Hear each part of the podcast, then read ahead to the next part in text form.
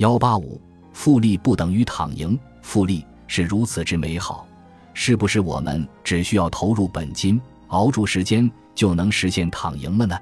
事实并非如此简单。查理芒格将复利作为最重要的思维模型之一。他说：“理解复利的魔力和获得它的困难，是理解很多事情的核心和灵魂。”请注意，芒格提到要理解获得它的困难。虽然表面上似乎很多人懂得这个道理，但理解和运用的深刻程度应该是大不相同的。首先，收益率的稳定性非常难以实现。在前面计算复利时候，我们讲的收益率都是一个固定值，每年都不变。但是，稳定的增长是非常难以实现的。大家可以看到，经济增长是有周期性的，随着周期发生波动，这些波动一旦达到一定程度。是可以把你前期复利增长的成果给吞噬掉的，比如，周期内的任何一个年度亏损百分之一百，都意味着之前所有积累归零。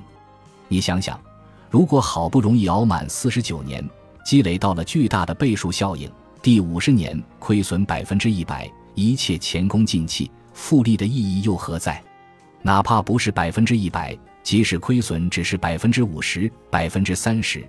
周期性的出现也会让复利的倍数大打折扣，这也正是许多长期投资项目宁愿牺牲一些收益率，也一定要先把稳定收益放在第一位的原因。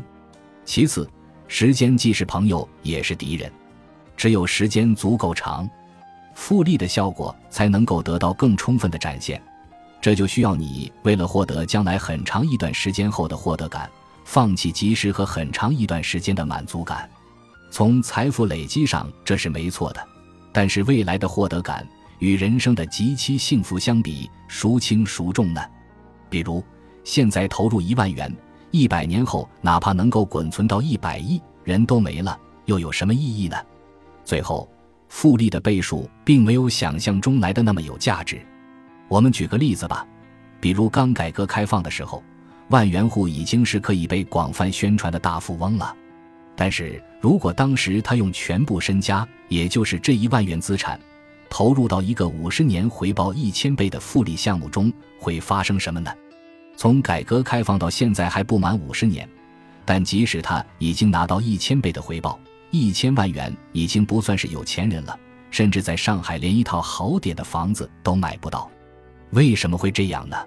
因为五十年回报一千倍看起来很耀眼。其实年化的收益率也只有百分之十五，而同期中国经济的发展速度已经大大抵消了复利带来的收益。